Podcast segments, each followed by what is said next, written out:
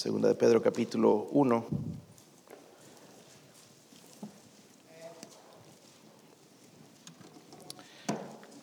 Segunda de Pedro capítulo 1.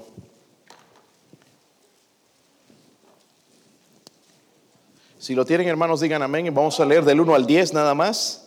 Yo leo el 1, ustedes el 2 y así sucesivamente hasta el versículo 10 donde leemos todos. Versículo 1 dice, Simón Pedro, siervo y apóstol de Jesucristo, a los que habéis alcanzado por la justicia de nuestro Dios y Salvador Jesucristo, una fe igualmente preciosa que la nuestra.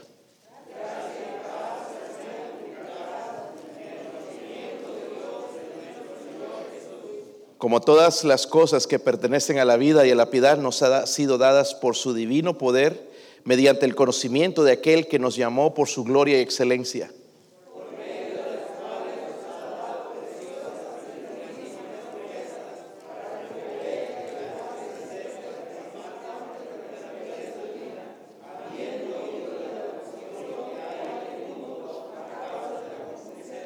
Vosotros también poniendo toda diligencia por esto mismo, añadida a vuestra fe virtud, a la virtud conocimiento.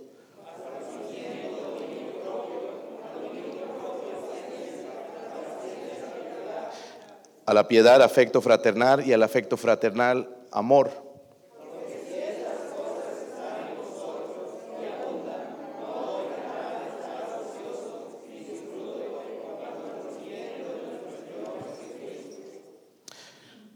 Pero el que no tiene estas cosas tiene la vista muy corta, es ciego, habiendo olvidado la purificación de sus antiguos pecados. Por lo cual, hermanos, tanto más procurad hacer firme vuestra vocación y elección, porque haciendo estas cosas no caeréis jamás. Padre, le pido su ayuda, Señor, a predicar este mensaje, Dios mío. Deme, Señor, el poder de lo alto. Aplíquelo, Señor, ayúdeme a aplicarlo a mi corazón tan necesitado, Dios mío Quizás alguien que se identifique también, Señor, con, con su siervo, Señor, oro, Dios mío, que nos hable en esta, en esta noche, nos transforme, nos cambie, Señor. Ayúdenos a seguir firmes, Señor, hasta el final. Le ruego, Señor, por favor, por su gracia, misericordia en este momento, especialmente por su presencia. Y si hay alguien que no tiene seguridad de la fe verdadera, la salvación, Señor, ruego que hoy pueda poner su fe, su confianza en el único Salvador, Jesucristo. Pido esto en el nombre de nuestro Salvador Amén. Pueden sentarse, hermanos. No sé si sabían, pero eso estaba en la Biblia. A veces uno dice, ¿cómo le hago para vivir el cristianismo? Aquí está. En estos simples versículos, hermanos, que leímos, dice, lo cual, hermanos, tanto más procurad hacer firme vuestra vocación y elección. Nos habla de estar firmes. Pero ¿cómo? Dice, porque haciendo estas cosas, no caeréis que jamás. Esta mañana cuando hablaba con un hombre empezó a llorar y hablar amargamente en contra de Dios. Me dijo, ya no voy a orar, estoy enojado con Dios, ya no quiero, estaba a punto así de regresar a la iglesia, pero no, Dios, algo tiene Dios contra mí. ¿Qué le puede decir una persona así tan amargada? Y, me pensaba y lloraba como niño y sus lágrimas salían de sus ojos yo no sé qué tiene Dios, yo me quisiera ir en este momento. Ahí agarré ese momento y le pregunté, ¿y estás listo para irte? Y me dijo, sí. Entonces ahí, hermanos, fue mi oportunidad de presentarle el Evangelio. Según parece, él es un cristiano. Pero yo me pregunto, hermanos, ¿cómo es posible que una persona pueda llegar a ese punto? Porque puede pasarnos a nosotros. Hoy estás aquí sonriendo, cantando, pero otro otro tiempo, hermanos, unos meses más, un año, dos años, amargado y blasfemando contra Dios. ¿De qué me sirve ir a la iglesia? ¿De qué me sirve orar si Dios no contesta? Podemos llegar a ese punto. hermanos, cuando usted y yo fuimos salvos, Dios nos dio todo lo que necesitamos para la vida cristiana. Amén. Dios nos dio todo. Dice que la Biblia que estamos completos en Él, ¿verdad? Todo lo que hay que hacer, hermanos, para, para tener victoria, ser un cristiano que dura para siempre, es simplemente, hermanos, obedecer y usar los recursos que Dios nos da. No tenemos recursos nosotros, no es nuestra carne, no es nuestra disposición, no es nuestra fuerza, es Dios. Él nos da los recursos, ¿verdad? Miren el versículo 4, hermanos, que es bien interesante, porque la Biblia habla de nuestra nueva naturaleza ahí Dice, por medio de las cuales nos ha dado, ¿qué? Preciosas. Miren esto, hermanos. Ya, ya ni nos suena esto bien a nosotros. Dice, grandísimas promesas. Amén. Algunos de nosotros ya no las creemos. Son grandísimas, no dice promesas nada más, dice grandísimas promesas. Para mí eso es importante. Para que por ellas, miren esta, por esas promesas, llegases a seis participantes de qué? Oh, hermanos, podemos ser parte de la naturaleza divina por esas promesas. ¿Ok? Dice, habiendo huido de la corrupción que hay en el mundo a causa de la concupiscencia. Y ahí está nuestro problema. La concupiscencia, el querer hacer lo que nos da la gana, lo que nos dice nuestro corazón, lo que nos dice nuestra carne. Y por eso que tenemos muchos problemas, hermanos, en avanzar. Versículo 10. Dice, por lo cual, hermanos, tanto más procurar hacer firme vuestra vocación y elección porque haciendo estas cosas dice, no, no caeréis que. Tanto cristiano cayendo, hermanos, desanimados, funciona, no funciona, y me iba mejor antes, tenía menos problemas. ¿Será que funciona el cristianismo? El problema, hermanos, es que no hacemos estas cosas. Estas cosas que nos dice aquí. Y quiero hablar de esas cosas. Esas cosas que necesitamos, hermanos. Es bueno ser salvo, ¿verdad? Estaba hablando con otro muchacho también, él es de Carolina del Sur esta mañana y, estábamos hablando, íbamos bien y todo y no sé cómo me, le, entré y me di la vuelta para hablarle del Evangelio. Y entonces le pregunté, ¿eres cristiano? Oh, sí, sí, voy a una iglesia bautista allá en Carolina del, Sur, pero tengo varios amigos musulmanes. Y ya cuando me dijo eso, bueno, este me quiere decir algo. Eh, y, le, pregunté entonces, ya directamente, hermano, le entré así, primera vez lo conocí, le entré con, el Evangelio. Y, eres un cristiano nacido nuevo? ¿O no? Me dijo, no. Él pensaba que es algo más el que hay que hacer para ser salvo. Le dije, no, es por gracia, por Cristo. Le mostré, hermanos, en Juan 3:36, donde dice que el que tiene el Hijo tiene la vida presente, ya. Y el que no tiene el, hijo dice no tiene la vida, sino la ira de Dios está sobre él. So, mira, aquí hay dos tipos de personas. El que tiene el hijo dice tiene vida. El que no tiene el hijo de Dios no tiene la vida. Y ¿cómo es posible, hermanos? Mire, hay mucho cristiano por afuera, pero no son salvos. Porque aquí dice algo bien interesante, hermanos, en el versículo 1 dice, Simón Pedro, siervo y apóstol de quién? A los que habéis alcanzado por, miren, no por tu justicia, sino por la justicia de nuestro Dios y que Salvador Jesucristo, una fe igualmente preciosa que la la salvación es por gracia, es por medio de la fe, es por Jesucristo, no es por lo que tú hagas, no es porque te portas bien. Y en esto este hombre me mencionó, yo es que yo no creo que un hombre que se entrega completamente a 30 años a la bebida, al alcohol, no sé si estaba hablando de él, y, las mujeres y todo esto sea salvo. Obviamente no, no, nunca pasó de lo que te estoy hablando el nuevo nacimiento. Porque una vez cuando nosotros pecamos, hermanos, lo que pasa es nos sentimos mal. ¿Sí o no? Hermano, le estoy hablando a la iglesia. Cuando pecamos nos sentimos mal. No me diga que ya peca, que haces cosas eh, desagradables a Dios y te sientes feliz. Cuando desobedecemos nos sentimos mal. Porque somos cristianos, hay una nueva naturaleza en nosotros. Eso no es un cuento lo que estamos llevando afuera, es una realidad de que hay un cambio en nosotros, una fe verdadera, una fe real en nuestro Dios. Hemos sido cambiados y transformados por su poder. Somos nuevas criaturas en Cristo. Pero no es por lo que hicimos nosotros, es por lo que hizo Él en la cruz es que yo soy buena persona, es que estoy tratando de hacer, no importa, es un pepino. Buenas personas van a estar en el infierno, pero las personas que van a llegar al cielo son aquellos que han sido justificados por Jesucristo. Amén. Y esto, hermanos, es el tema de la Biblia. Punto. No hay más. Es que yo pienso así, yo tengo mi religión, yo tengo mi manera de pensar. No importa. Dios dice, y eso es la palabra final.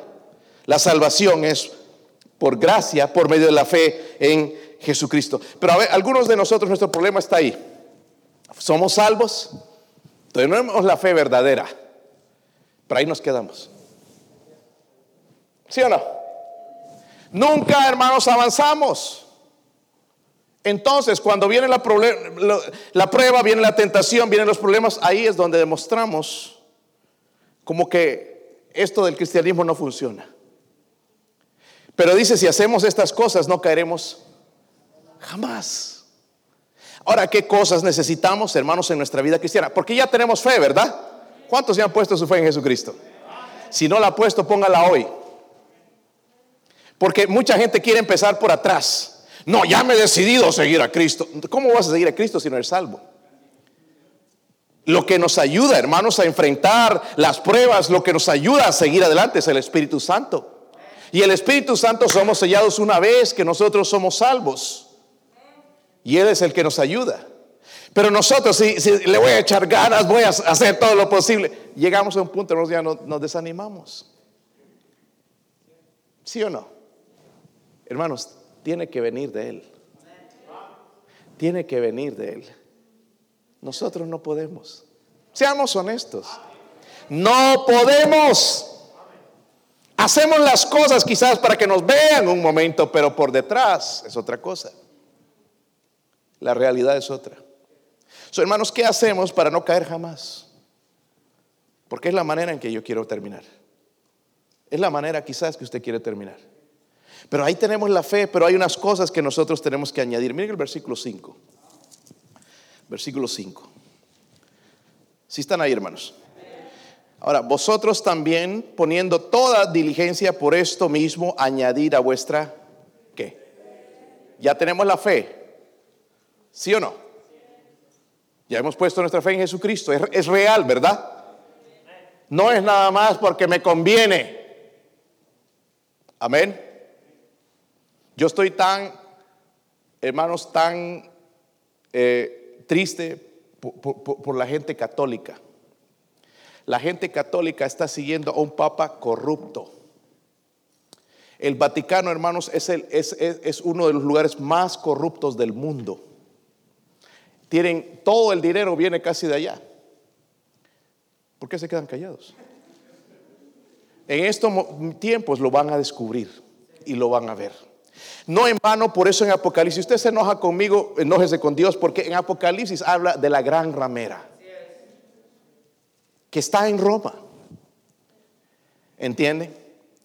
Una corrupción increíble metidos en todos los ellos quieren los gobiernos que ellos quieren. Están, eso están haciendo aquí también. Los gobiernos que a ellos les conviene. Los gobiernos que ellos pueden manejar. Cuando ya no pueden, entonces se van a oponer y van a hacer cosas. Amén. Malvados, el, mal luchando contra de Dios. ¿Y por qué digo esto, hermanos? Porque ellos dicen tener fe, pero no es una fe que salva, no es una fe verdadera, es una fe en su religión. Y la fe jamás salva a nadie.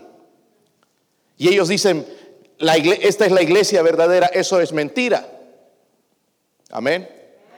Un borrachito, una vez estábamos ahí testificando, no me recuerdo con quién de ustedes estaba, hermano, la iglesia católica es la verdadera, la Biblia lo dice, habla de la iglesia.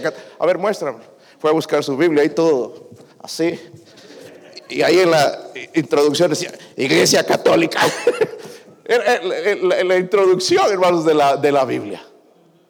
Pero no dice nada en los libros de la iglesia católica. En la Biblia nos llama cristianos salvados por Cristo, por la gracia, seguidores de Cristo, no del Papa, de un cura o del pastor, seguidores de Cristo. Y nosotros tenemos familiares que están metidos en eso. Ciegos. Ciegos. Y nosotros a veces pensamos, pues es su fe y eso es lo que creen y quizás Dios les dé oportunidad. Mire, no les va a dar oportunidad a Dios de ser salvos si no es por medio de Jesucristo. No importa que se vayan de rodillas por 3, 4 kilómetros y, rezando y pidiendo a, la Virgen tal o a esto, al otro. No se pueden salvar de esa manera solo a través de Jesucristo. Hermanos, si nosotros ya tenemos esa fe, gloria a Dios. Pero esa fe necesita algo más. Lo primero dice que necesita es esto. Amén. Entonces te quedaste ahí, chaparro Espiritualmente hablando, no importa de tamaño porque vemos que eso no es lo importante. ¿verdad? Lo importante, hermanos, es ser un gigante en la fe. Pero no vas a llegar a hacer eso si no pones primeramente en tu vida a la fe, añades virtud. Cuando habla de virtud, hermanos, habla de un buen hábito. Amén. Un buen hábito. Eso nos capacita como cristianos a vivir correctamente, a hacer lo que es justo delante de los ojos de Dios. Y los buenos hábitos, hermanos, lastimosamente no nacen en nosotros. ¿Se han dado cuenta? ¿Sí o no? Nada más miren sus niños. Malos hábitos. Ya se, nos, hermanos, ya desde pequeñitos se nos envician con eso de los teléfonos y que el televisor y, ¿verdad? Tú no lo puedes hacer callar con nada, pero le prendes el televisor con la boca abierta. Niño, Junior, embobado.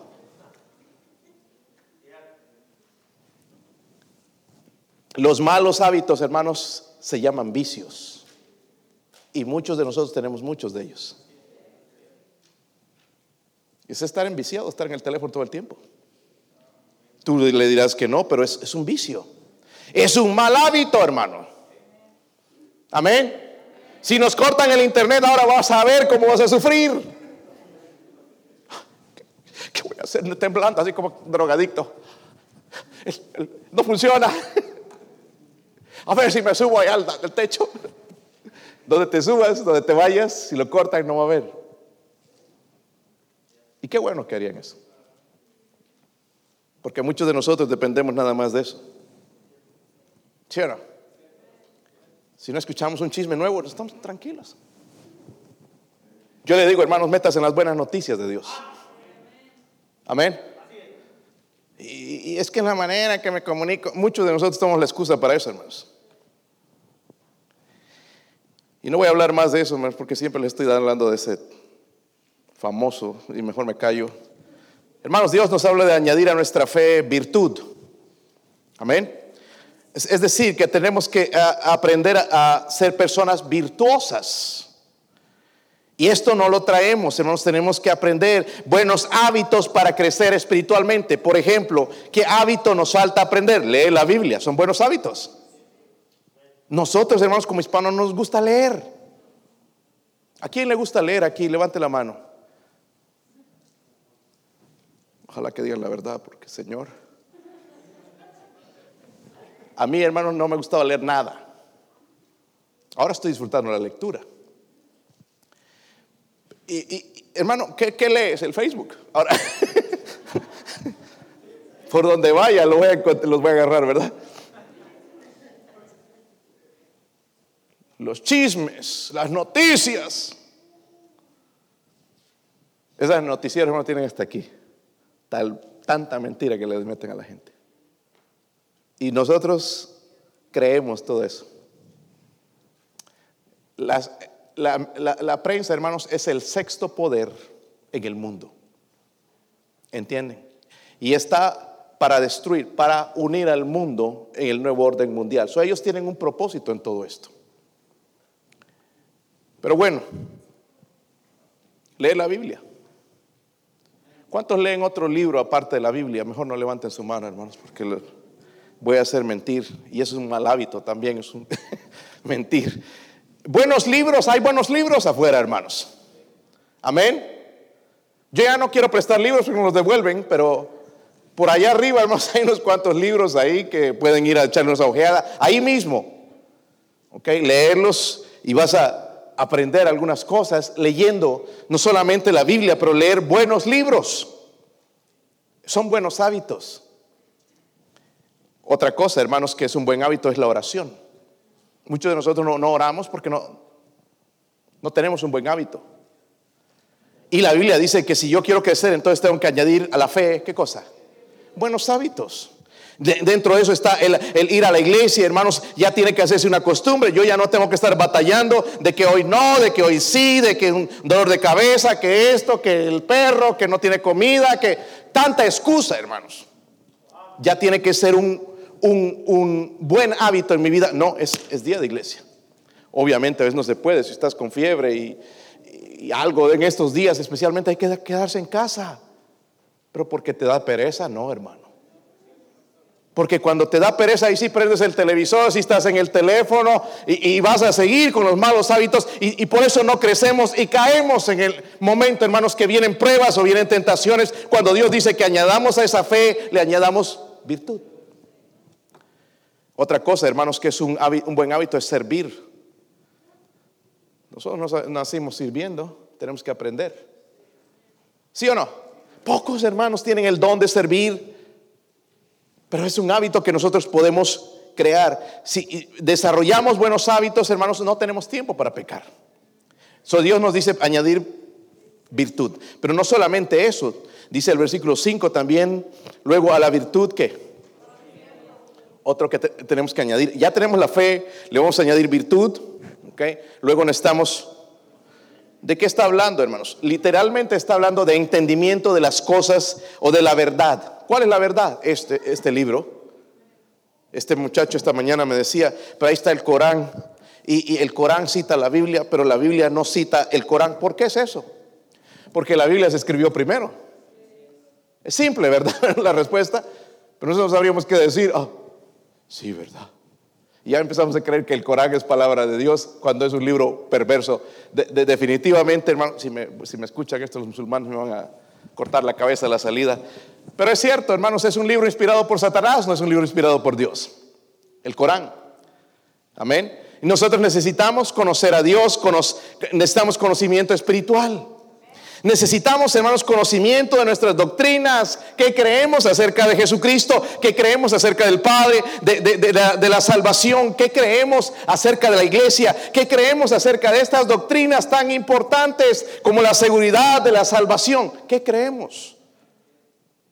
Hermanos, si a veces no tenemos nada de eso y nos dicen una cosa y ya nos hacen dudar, ¿verdad?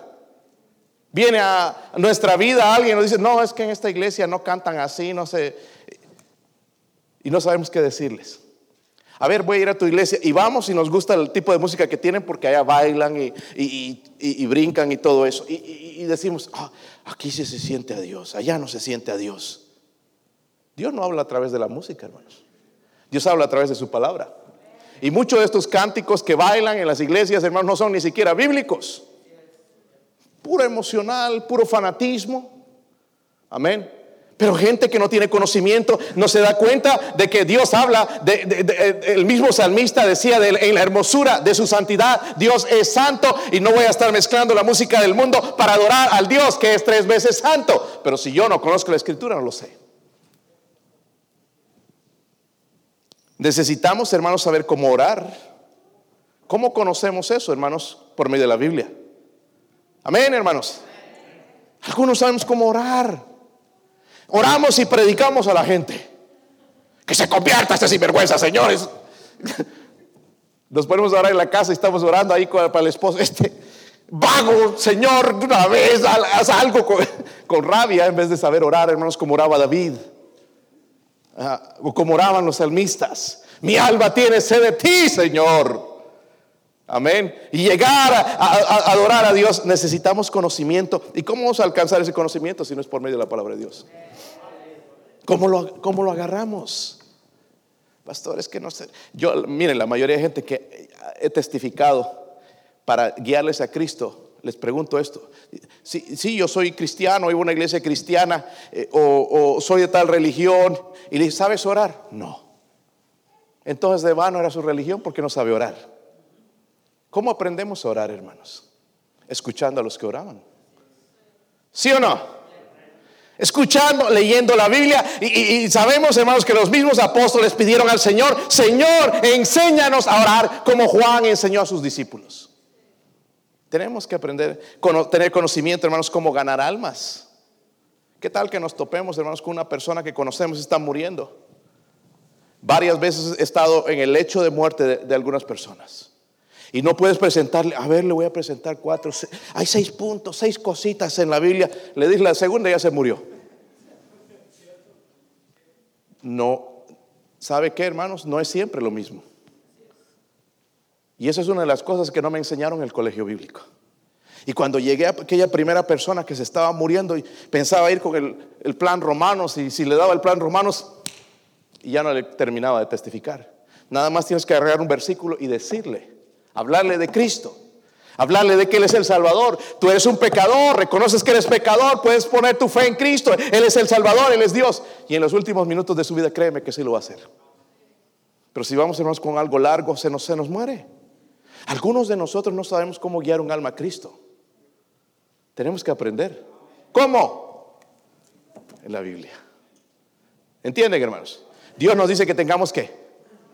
Hermanos, esto no es solamente para el pastor, por eso estamos ahí, que nos deprimidos, ya me quiero matar, que me quiero morir. Por eso mismo. Porque no añadimos a nuestra fe la virtud, después el conocimiento. Pero el conocimiento no solamente para ganar almas, sino el conocimiento, hermanos, en general de la palabra de Dios. ¿Saben dónde está el libro de Ageo? ¿Saben qué libro de Ageo está en la Biblia? Algunos dirían, sí. ¿Sabían que también Ezequías está ahí? Algunos están haciendo así. No conocemos la Biblia. ¿Cuántos han leído el libro de Jerusalén?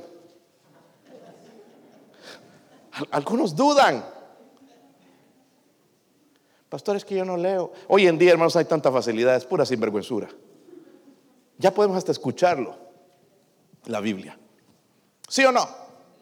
Podemos bajar la Biblia, pues, ahí en vez de estar bajando tanta tontería y música del mundo en el teléfono, la Biblia y escucharla.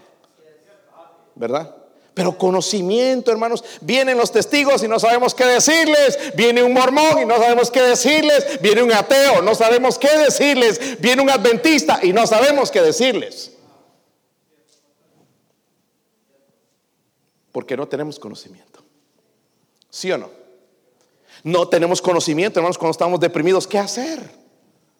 Por eso nos saben, ay, me voy a tomar una cerveza porque ya ando bien nervioso. ¿Cómo que te vas a tomar una cerveza? No sabemos qué hacer, hermanos. Una cosa es deprimirse en un momento, hermanos, pero vivir deprimido es un problema serio. Algo que está pasando espiritualmente. ¿Cuántos conocen esa lucecita que está en el carro?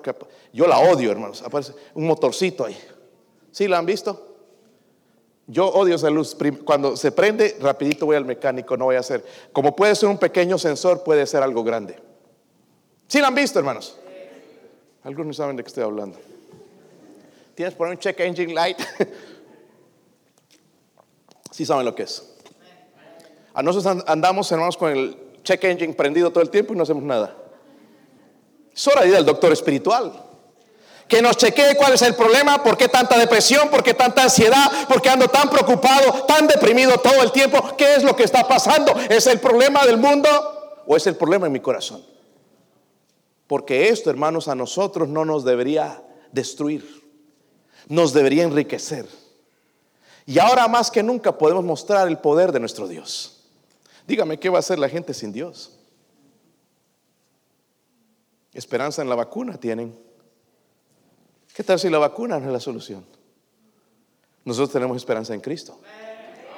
Nosotros oramos hoy. ¿Sí o no?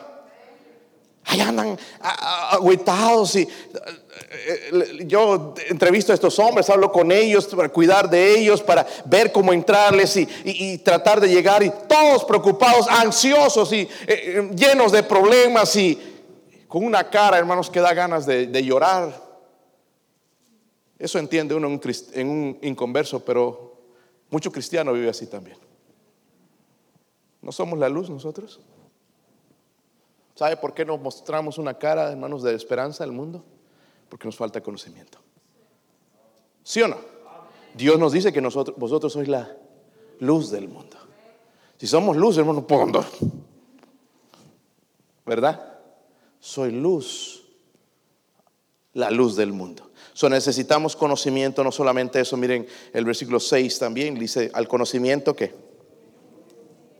Va viendo, hermanos, a la fe, entonces si queda ahí, vamos a caer, vamos a terminar maldiciendo a Dios, amargados, pero tenemos que añadir virtud, luego conocimiento y también dominio propio. Cuando hablo de dominio propio es autocontrol, significa hacer, no hacer lo que me agrada a mí, sino lo que le agrada a Dios, controlar mi carne. Y hay varias áreas, hermanos. Voy a mencionar nada más algunas. Pero usted puede pensar en más donde podemos dominar. Y en realidad, hermanos, cuando habla la palabra dominio propio aquí, habla de, de todo lo sensual. Pero vamos a mencionar unas áreas donde necesitamos dominio propio. Por ejemplo, ¿Están listos? Nuestra lengua. Cuando algo sucede, esa lengua. Rapidito. Mejor, hermanos, controlarla. ¿Sí o no? ¿Verdad que sí, hermanos? Chismes. O nos encantan los chismes. No escuchamos los mensajes, pero las orejas se paran automáticamente cuando hay chismes. A ver, a ver, quién Nos encantan los chismes, hermanos. ¿Sí o no? Pero no solamente nos encanta, nos encanta añadirle algo más a ese chisme. La lengua, hermanos, para hablar mal acerca de otros. Y según la Biblia, hermanos, muchos no avanzan porque no controlan su lengua. Amén. Y la Biblia habla de controlar la lengua. ¿Qué otra cosa, hermanos? Tenemos que tener dominio propio, nuestro temperamento, perder el control, eh, eh, enojarse demasiado, explotar como una bomba, insultar y tirarse unas palabrotas y, derribar a la persona. Necesitamos dominio propio, dice la Biblia. Porque en un momento nos van a insultar, nos van a decir algo bien feo, algo que nos va a herir. Y Dios nos dice que tenemos que tener dominio propio. De nada sirve el conocimiento si no hay dominio propio. Necesitamos dominio propio, mantener nuestros deseos, hermanos, bajo control. Pero también el versículo 6 nos dice añadir algo al conocimiento, dominio propio y al dominio propio qué? Paciencia. Y nosotros oramos ignorantemente, hermanos, Señor, dame paciencia. Pero no sabemos lo que la Biblia dice acerca de la paciencia, ¿verdad? Eh, si usted ora por paciencia, pues ¿sabe lo que va a venir? Pruebas. ¿Verdad? Porque la prueba produce paciencia. Son ores, Señor, dame paciencia. Ora, Señor, ayúdame a pasar por la prueba. Porque en realidad la paciencia es soportar las pruebas, ¿verdad? Es soportar las luchas. Y hay muchas en este momento. Tenemos que luchar con esas malas noticias, con las cosas que vienen, con la, con la maldad de la gente. Tenemos que luchar, hermanos, pero Dios nos llama a, ser pacientes, ser constantes en la voluntad de Dios, aprendiendo también a esperar a Dios. Paciencia. En la, en la Biblia, hermanos, nos habla de varios hombres que no tuvieron la victoria la noche a la mañana. Por ejemplo, podemos ver la vida de Jacob o de Job. ¿Recuerdan a Job? ¿Sí o no? Este hombre con el que hablo, según él, parece la persona más desgraciada del mundo. Me decía, yo no merezco todo esto que me está pasando. ¿Y sabes qué? Yo no le puedo decir esto, pero la verdad es que sí merecemos peor que esas cosas. Y lo que le pude decir en mi entendimiento, poco entendimiento, es, quizás eso es lo que ve Dios en ti. Que en vez y lo que Dios quiere cambiar, no es que te está castigando, lo que quiere cambiar en tu vida es que mira, llegaste a este punto donde tú estás blasfemando a Dios y eso es lo que quiere cambiar, que confíes en Él, en las pruebas, en lo bueno, en lo malo, que sigas mostrando tu fe, porque Él hablaba de fe. ¿Dónde está la fe ahora?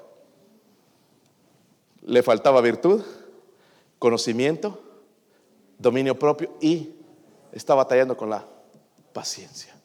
Muchos de nosotros batallamos en esa área también, hermanos. Jacob también en la Biblia tuvo que, José, hermanos, tuvo que esperar para llegar a ser aquel gran ministro en Egipto. Tuvo que estar en la cárcel, despreciado por sus hermanos, pasar por la prueba y después Dios lo exaltó.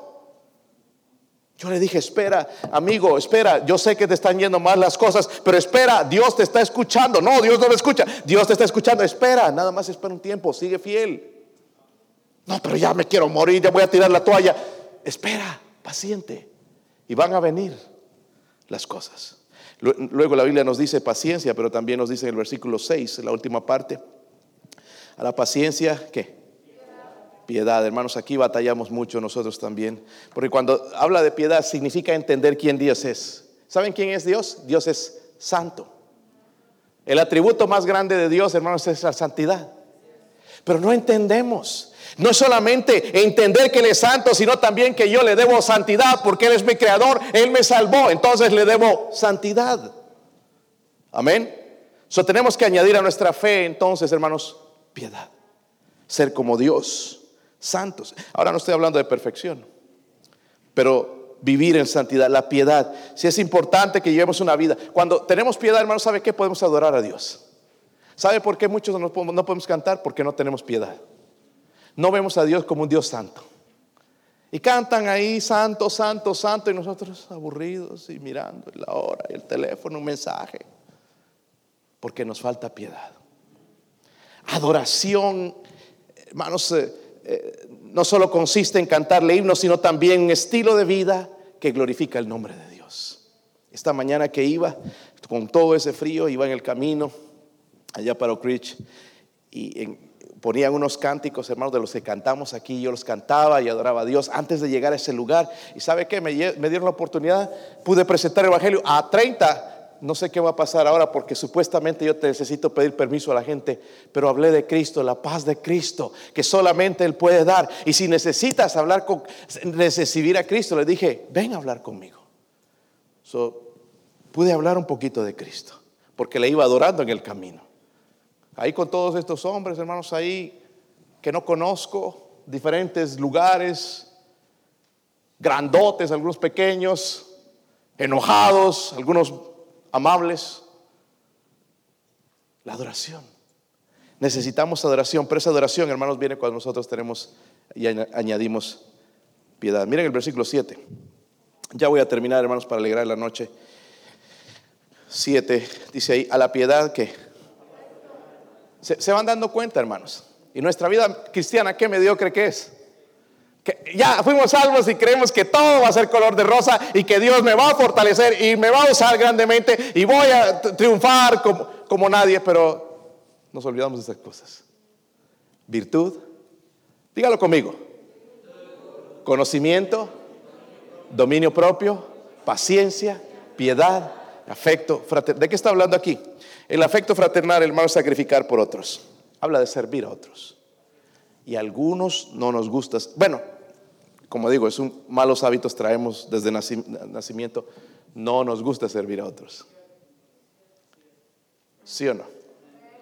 Y si servimos, esperamos algo a cambio. Dinero, ¿verdad? Pero no servir por amar a, a, las personas. Porque ese, hermanos, es uno de los mandamientos, amar al prójimo. ¿Sí o no?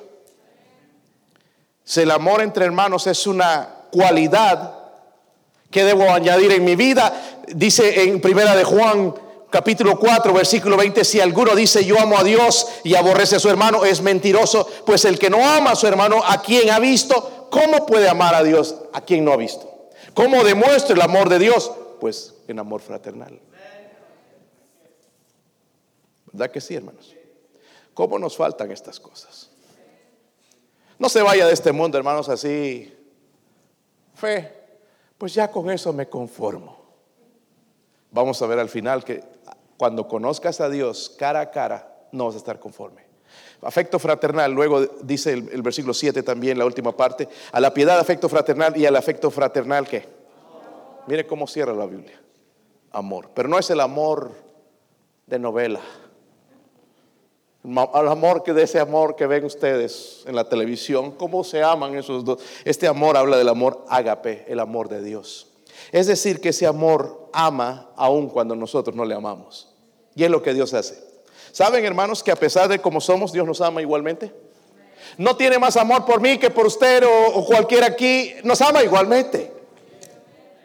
Eso es lindo saber. Porque no lo merecemos, pero Él nos ama. Hermanos, y el amor en realidad, si usted se pone a pensar, es el cumplimiento de toda la ley. ¿Sí o no? Recuerdan cuando, váyanse a Marcos 12, hermanos, vamos a ver ese versículo. Marcos 12, versículo 29.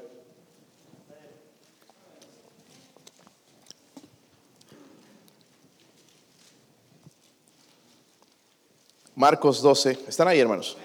Miren el versículo 29, dice ahí, Jesús le respondió, ¿están ahí?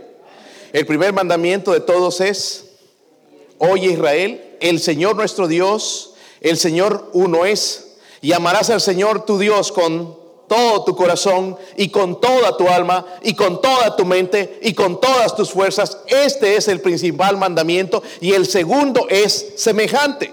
Amarás a tu prójimo como a ti mismo. No hay otro mandamiento mayor que estos. En realidad ahí se resume toda la ley. Amor a Dios y amor al prójimo. Porque de esa manera, hermanos, yo no voy a herir el corazón de mi Dios, no voy a herir al prójimo tampoco. Pero si analizamos, hermanos, nos falta ese ingrediente en nuestra vida, el amor, pero el, amor de Dios, el amor verdadero. Eh, nuestra naturaleza, hermanos, es amar a los que nos aman. Pero qué difícil amar a alguien que lo odia. El amor de Dios, hermanos, está basado en la voluntad de amar sin esperar nada a cambio. En, en la Biblia King James usa la palabra charity para amor como caridad. Nosotros ya no la traducimos así, pero es una buena traducción. ¿Sabe por qué? Aquí no vemos mucho, pero a veces sí en las luces alguien pidiendo limosna. ¿Sí o no? Están ahí con su letrerito, tengo hambre o esto, el otro. Está pidiendo limosna, una caridad. En, nuestros pueblos, una caridad decían, o muestre caridad. Y extendía su mano y tú le dabas algo y sin esperar nada a cambio. Amén. Cuando servimos, esa debe ser nuestra actitud de amor. No porque me van a dar, me va, voy a ser amigos, si me pasa algo, ahí tengo amigos. No, porque puede ser que no. Te van a dar la espalda quizás. Pero es lo que Dios hizo con nosotros. Nos amó y nosotros le damos la espalda. ¿Verdad, hermanos? cuando vivimos en el puro amor de, Dios, el amor ágape está hablando, el amor de Dios va a ser, eh, eh, eh, otro va a ser primero, Dios primero, otros después y nosotros, hermanos, al último lugar. Y ahí no nos gusta estar, hermanos, es una posición muy incómoda. Pero la única manera de no caer, de permanecer fiel, es añadiendo estas cosas. ¿Tenemos fe? Todos han creído en Cristo, creo aquí, ¿verdad?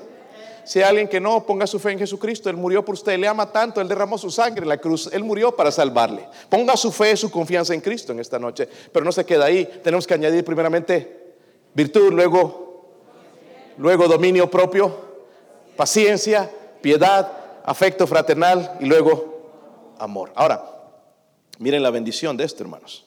Versículo 8, ya, ya voy a terminar. ¿Están ahí, hermanos? Me encanta este capítulo, dice, porque si estas cosas están en vosotros y abundan, no os dejarán estar, ¿qué? Mediten en eso, hermanos. Así ha sido nuestro cristianismo de ociosos. Sin ofender a nadie, pero ociosos ni sin fruto en cuanto a conocimiento de, nuestro Señor Jesucristo. So, mire, estas cosas, virtud, conocimiento, dominio propio, paciencia, piedad, afecto fraternal y amor van a traer en nosotros estas cosas de las que Dios está hablando, van a garantizar primeramente fruto. ¿Sí o no? Yo no sé si tú siembras maíz para que no te dé adorno o de adorno la planta nada más. siembras maíz para que dé maíz, fruto. Dios nos pone en este mundo, hermanos, para que demos fruto. Pero algunos no podemos. Y le intentamos, como digo, le echamos ganas que un día sí, que la conferencia Dios me habló, estoy en fuego, pero no nos olvidamos de añadir estas cosas y otra vez atrás. Pero si añadimos estas cosas, dice que no vamos a caer nada más, jamás, es más, y vamos a, dar fruto. Pero en el versículo 9 nos, nos, enseña algo más que nos da estas cosas. ¿Sí están ahí, hermanos? Pero el que no tiene estas cosas tiene la vista muy, es ciego, cegatón habiendo olvidado la purificación de sus antiguos. Otra cosa, hermanos, tenemos fruto primeramente, luego discernimiento espiritual. Hay hermanos que no saben discernir. Amén. No sabemos. Un ejemplo. Como cristianos ya deberíamos saber discernir entre los partidos políticos. Discernimiento. Aquí yo no estoy defendiendo a nadie, pero discernimiento. Amén. No, es que esto me parece discernimiento. ¿Qué es lo que se apega más a Dios? No lo que me van a dar, que si esto gratis, que lo otro. No, ¿qué piensa esa persona de Dios? No pensamos así, por eso nuestros países están así como están, hermanos. Votamos por aquel que nos, promete el mundo, hermanos, y llega al poder y no nos da nada, porque no tiene temor de Dios, es un mentiroso. Nos falta discernimiento, hermanos, en cuanto a lo que vemos en la televisión. No deberíamos ver programas, hermanos, donde hay escenas sexuales, malas palabras. Necesitamos discernimiento. La música, oh no, pero esa música suena bien si está hablando allá de, de, cosas sensuales, ¿cómo va a ser buena? Necesitamos discernimiento. Dice la Biblia, el que no tiene estas cosas tiene la vista muy, en realidad es, y ponte a discutir con una persona así. Siempre ganan. No con la Biblia, pero con sus argumentos. Y yo con una persona así, hermanos, no tengo tiempo para discutir. Le dejo allá en su ceguera y un día se dará cuenta de, lo que le dice la Biblia es verdad. Qué importante estas cosas. Miren el versículo 10. Están ahí, hermanos. Los veo medio agüitados. ¿Qué pasó? Les falta estas cosas, ¿verdad, hermanos? Ojalá que vengan corriendo al altar. Versículo 10. Por lo cual, hermanos, tanto más procurad hacer firme vuestra vocación y elección, porque haciendo estas cosas, dice, no, queréis. Otra cosa, hermanos, que nos da el tener estas cosas añadidas a nuestra vida es la seguridad de la salvación. Como le digo, esta mañana le pregunté a este hombre, ¿y tú eres, eres un cristiano nacido de nuevo? Me dijo, no, no tiene seguridad de su salvación. Dice que ha creído en Cristo, pero no tiene la seguridad de la salvación. Un cristiano, hermanos, que no tiene estas cosas, anda dudando de su salvación. ¿Seré salvo? ¿De verdad? ¿Habré sido? ¿Cómo es que soy tan sinvergüenza? ¿Seré salvo? Hermanos, uno puede saber eso.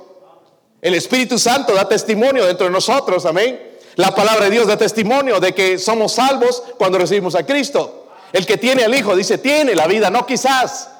No, no es como dicen los, los, los, pentecostales, si perseveras, eso no es cierto. Ese versículo no está hablando de perseverar para salvación. El que es salvo va a perseverar en el cristianismo. Es diferente garantiza la seguridad de la salvación. Y por último, hermanos, algo que queremos. Miren el versículo 11.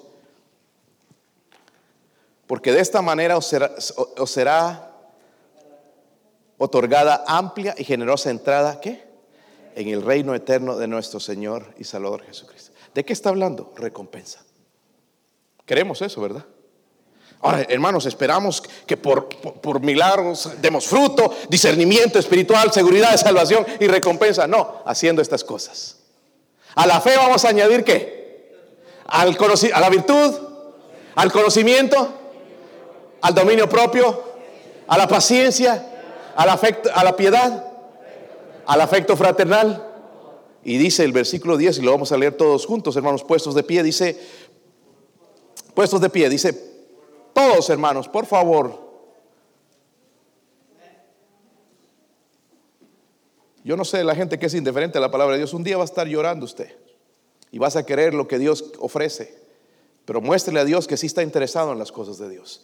Dice, por lo cual, hermanos, tanto más procurad hacer firme vuestra vocación y elección, porque haciendo estas cosas no caeréis jamás. Honestamente, hermanos, yo no quiero caer jamás especialmente en este tiempo donde la gente me necesita. Hermanos, la gente nos necesita, no solo a mí, a usted también. ¿Sí o no? Nuestra familia nos necesita. Están desanimándose y mirando las cosas y necesitamos, hermanos, estas cosas. Yo no quiero caer jamás. Ay, ya no voy a venir a la iglesia, ya me voy a apartar, es el cristianismo no funciona. Dice, haciendo estas cosas no caeréis va a haber un momento en donde vamos a tener que soportar con paciencia. Y ahorita, hermanos, lo que me decía ayer alguien, que está bien enterada de toda esta situación política, y yo voy a ella porque ella, número uno, es cristiana y, conoce mucho. Eh, vamos a tener que pasar, ella dijo, por la bumpy part, vamos a tener que ir por las partes, eh, ah, ¿cómo se dice eso? Ah, los topes vamos a tener las partes que no nos gusta por un tiempo, pero nos puede hacer mejores si tenemos estas cosas. Nos hace falta esto, hermanos. Pero podemos comenzar a practicarlo hoy. A esa fe añadir virtud, luego conocimiento, dominio propio, paciencia, piedad, afecto fraternal y amor.